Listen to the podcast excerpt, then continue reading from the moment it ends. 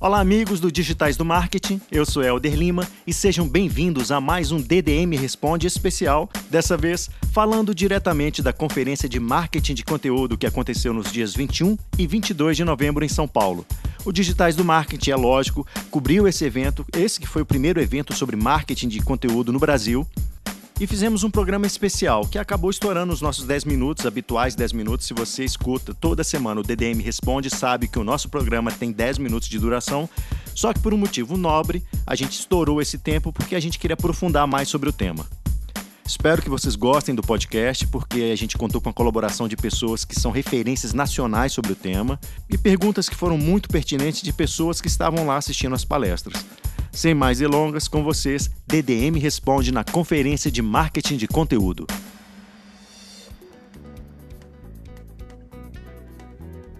Olá, gente, tudo bem? Meu nome é Rafael, trabalho em um portal imobiliário, mas hoje minha pergunta é para um outro tipo de público, para o pequeno empreendedor, para o PME, que acabou de contratar um estagiário e quer começar com inbound marketing. Qual é o primeiro passo? Olá, Rafael. Eu sou o Denis Zanini, eu sou consultor de marketing digital. O primeiro passo que eu recomendo é que você defina quais são as pessoas para o seu público-alvo, levando, levando em consideração principalmente qual a dor do seu público-alvo e como que você pode solucioná-la. A partir disso, você vai começar a produzir conteúdo que atenda a essas necessidades. Estamos falando, por exemplo, de e-books, vídeos, postagens em blogs, infográficos, enfim, conteúdo que vá solucionar o problema da sua persona. Depois disso, você precisa começar a fazer a divulgação, colocar nos lugares certos. Então, eh, a gente pode utilizar o blog, as redes sociais, e-mail marketing, né, uma sequência, uma automação de e-mail marketing, enfim, há uma grande variedade com relação a isso. Com relação ao estagiário, o que eu recomendo é que ele seja utilizado, as funções dele fiquem relacionadas à parte operacional e que ele seja muito bem instruído ao utilizá-las. Por exemplo, você pode instruí-lo a como fazer a automação de e-mail marketing mas não atribua a ele uma grande responsabilidade com relação à parte estratégica. Isso cabe a você, à direção da empresa, aos sócios, aos cabeças do negócio, porque somente as pessoas que têm mais, eh, mais instrução e, e conhecem mais o negócio que vão poder fazer esse delineamento, né? poder montar a estrutura da ação. O estagiário, acho que caberia aí um bom treinamento para ele e utilizá-lo no começo para trabalho mais operacionais. E à medida que ele for evoluindo, logicamente, pode ser atribuído mais responsabilidades, mais funções e até algo mais estratégico, mas isso realmente só com o tempo. Eu sou Caio Cunha, trabalho na WSI, uma empresa internacional que oferece consultoria de marketing digital. Eu gostaria de ouvir um pouco de sua experiência em termos de como valorizar o trabalho de conteúdo, ou seja, como é que você calcula um retorno no investimento, como que mostra para o cliente final que um trabalho mais qualificado de conteúdo vai gerar um retorno é, vantajoso para a empresa. Olá, eu sou o Vitor Peçanha da Rock Content. O que eu gosto dessa pergunta que você fez é a seguinte, que o marketing de conteúdo, um dos principais benefícios que ele traz é que a gente consegue deixar de, trans... de, o marketing deixa de ser um centro de custo e vira uma fonte de receita. Por quê? Se você pensar no marketing tradicional, ele só servia para fazer aquela propaganda, aquilo que era bem genérico, bem topo de funil, que não conseguia medir em vendas. Já o marketing de conteúdo não. Você mapeia o conteúdo desde, o, desde a descoberta do problema até a venda. O conteúdo acompanha o seu possível cliente até que ele compre de você. Então, o que, que você pensa? O que, que você pode pensar? Ok, estou gerando conteúdo. É, o que, é meu KPI? Qual é o meu indicador chave? É geração de lead? Então pensa assim: se eu trouxer 10 mil visitas, isso dá um cliente? Ok. Isso agora é mensurável. É possível medir que 10 mil visitas geram 100 leads que viram um cliente. Se essas 10 mil visitas te custaram, por exemplo, 10 mil reais, mas esse cliente te paga muito mais do que 10 mil reais, você pode deduzir que o marketing de conteúdo tem um retorno sobre investimento positivo. Então investe 20 mil para trazer dois clientes, investe 30 mil para trazer três clientes. Essa cadeia né, que é chamada de marketing, sales mais marketing ou eu traduzi como vendarketing, vendas mais marketing, é um processo único de marketing e vendas. Então você sabe exatamente o retorno que uma visita, uma lead, uma lead qualificada trouxe para você. E a partir do momento que você consegue pôr valor em cada ação de marketing, você consegue provar o valor do marketing de conteúdo como um todo dentro da estratégia da empresa.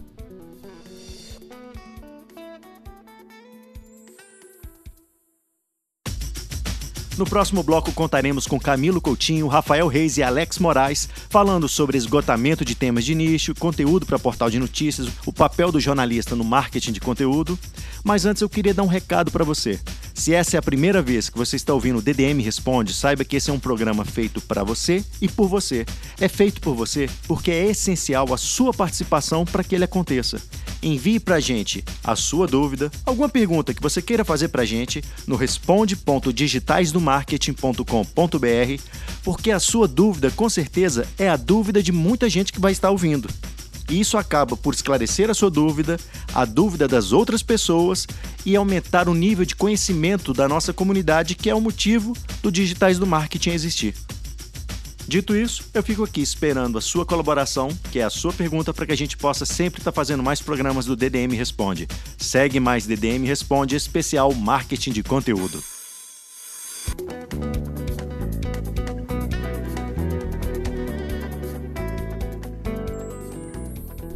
Meu nome é Juliana Falcão, eu sou da agência AO5 e a minha dúvida é a seguinte: muito se fala de marketing de conteúdo para geração de leads, para empresas de uma maneira geral, mas eu queria saber como é que funciona o marketing de conteúdo quando você fala de portais, de sites mesmo de notícias. Como, como você trabalha com marketing de conteúdo para esse tipo de público, para esse tipo de segmento? Oi Ju, tudo bem? Aqui é Camilo Coutinho do playdeprata.com.br. Eu vou responder a sua dúvida aí dentro do que você perguntou. Olha, marketing de conteúdo é uma coisa muito bacana, muito maravilhosa que realmente vai te entregar o que as pessoas querem, além do propaganda. Vamos falar a verdade? Ninguém tem mais saco para ir naquela loja de departamento e pegar o catálogo de produtos para você ficar vendo. Então nada melhor do que você entregar para ele, por exemplo, um vídeo falando da melhor roupa que ele pode levar para ir para praia ou para uma festa de 15 anos ou algo do tipo. Para e-commerce, para lojas, isso é muito fácil, como você falou. Agora, ir para um portal. O que, que um portal pode fazer com marketing de conteúdo? Além do próprio conteúdo do portal, que já é um conteúdo focado nisso, você pode, por exemplo, usar uma dica que eu dei aqui, né? Usar a ferramenta Movely e criar pequenos vídeos, né? Vídeos de 5 a 15 segundos, até 30 segundos, contando exatamente o que você está fazendo. Então imagina quantas milhares de pessoas acessam seus portais todos os dias, só que em vez de ler, eles vão simplesmente escutar uma chamada. Se a gente levar isso lá para trás, lá em 96, 97, isso é como se fosse mais ou menos o rádio do carro que a gente vai escutando as notícias para ir para o trabalho, só que agora a gente tem ele no formato YouTube, em pequenos videozinhos, tá bom? Espero ter te ajudado. Eu sou Camilo Coutinho do Play de Prata. Meu nome é Felipe Guerra, eu trabalho como jornalista, locutor e também tenho uma formação MBA, pós-graduação em gestão e marketing do esporte, mas na verdade a minha pergunta aqui hoje é o seguinte: qual a importância do marketing digital na era da superinformação, não apenas da informação, justamente na produção de conteúdo, né? Como o jornalista, o profissional formado na área de comunicação pode trabalhar melhor o seu conteúdo de acordo, claro, com as tendências, o que está mais em evidência no marketing digital. Oi Felipe, aqui é Alex Moraes da marketingdigital.com.br. Eu estou na conferência Marketing de Conteúdo que eu tenho com o meu amigo Rafael Reis, da marketingdeconteúdo.com.br. E essa sua pergunta é, é, é, bem pertinente e bem atual. Eu acabei de, de publicar uma série de, de artigos justamente diferenciando marketing de conteúdo de jornalismo, né, do trabalho de jornalismo, dos, dos tipos de conteúdos que são demandados por cada uma dessas possibilidades. É difícil, no primeiro momento, para o jornalista entender essas diferenças. Né? Vocês são, são é, ensinados a, a, apresentar fatos, a não, não. Você não pode direcionar né, necessariamente uma, uma percepção, você não fecha o assunto, você abre a discussão. Ao passo que o marketing de conteúdo, que é o, que é o trabalho de conteúdo na internet, com a intenção de, de, de, algum tipo de faturamento, algum tipo de venda. É, é, é, um, é um trabalho de marketing, né? é marketing de conteúdo.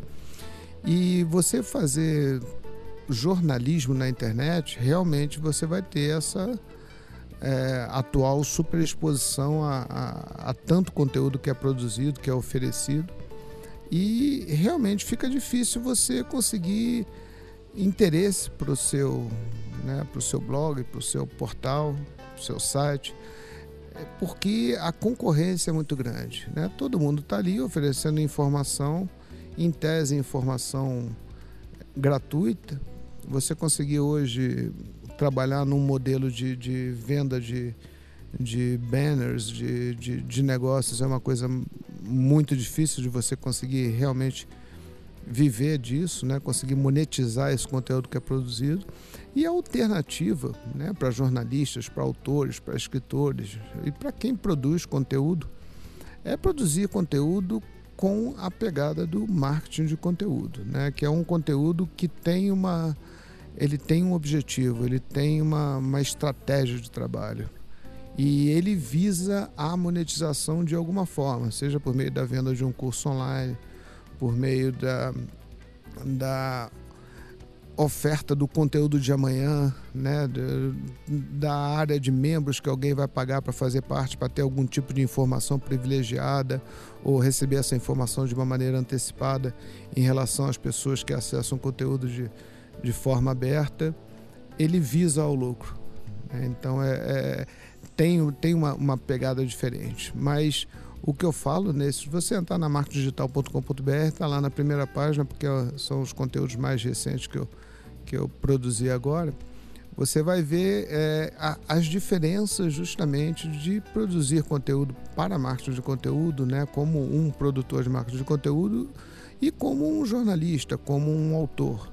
Né? Basicamente, um é marketing, um tem um objetivo financeiro no final. Você não precisa necessariamente vender nada com seu conteúdo. O conteúdo, a gente usa o marketing de conteúdo como meio de criação de autoridade, né? de, de, de oferta de valor, a fim de fidelizar aquela pessoa que passa a te seguir, passa a, a te acompanhar, a te respeitar e a te ter como a opção no momento de compra. Quando você vender um curso, é, é, é a você que a pessoa vai, vai recorrer. Quando você indicar um produto de terceiros, ela vai confiar na sua indicação porque ela confia no que você escreve, no que você produz, né, no conteúdo que você cria.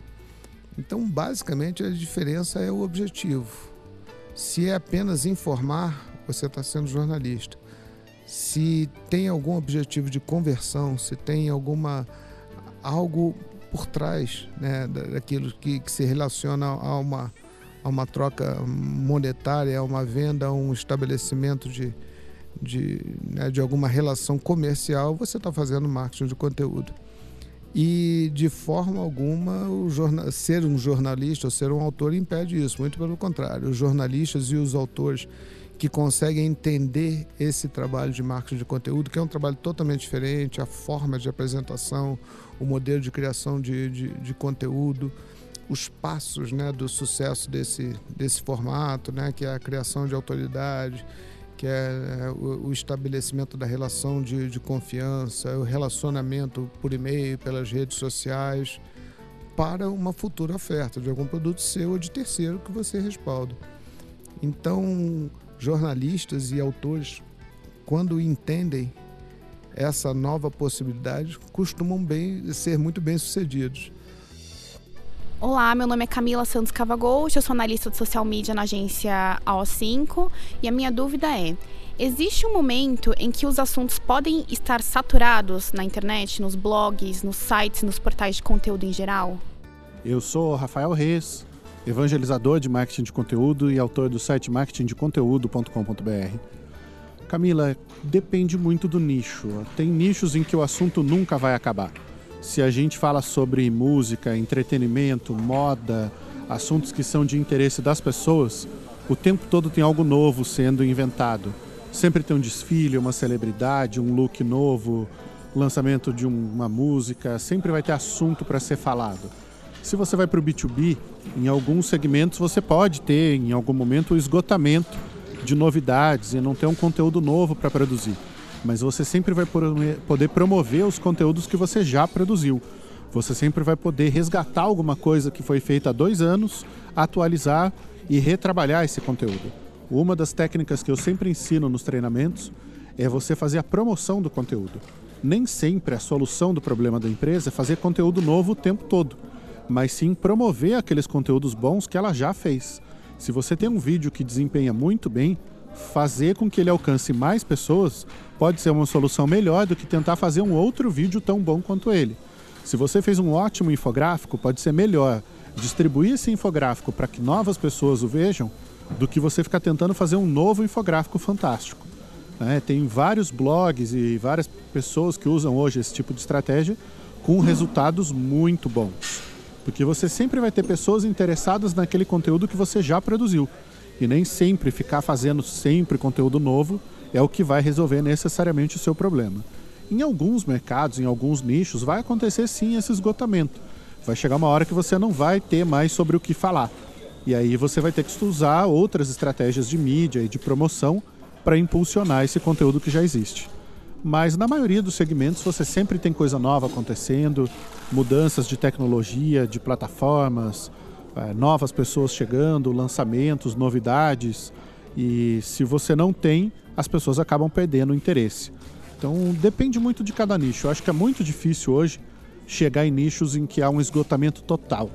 Muitas vezes mudanças de formato, né, fazer posts, fazer podcasts, fazer vídeo, fazer infográfico, fazer e-book. Existem tantas alternativas de produção de conteúdo que é difícil dizer que você esgotou todas as possibilidades que existem. Espero que eu tenha te ajudado um pouco. E se você quiser acompanhar mais, o meu site é marketingdeconteúdo.com.br.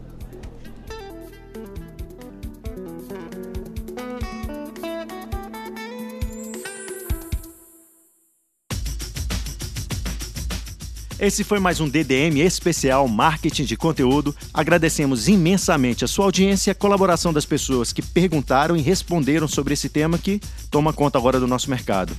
Esperamos você na semana que vem com as suas perguntas. Por favor, envie as perguntas para a gente para que o Yuri Moreno responda para você. Um grande abraço e até a próxima.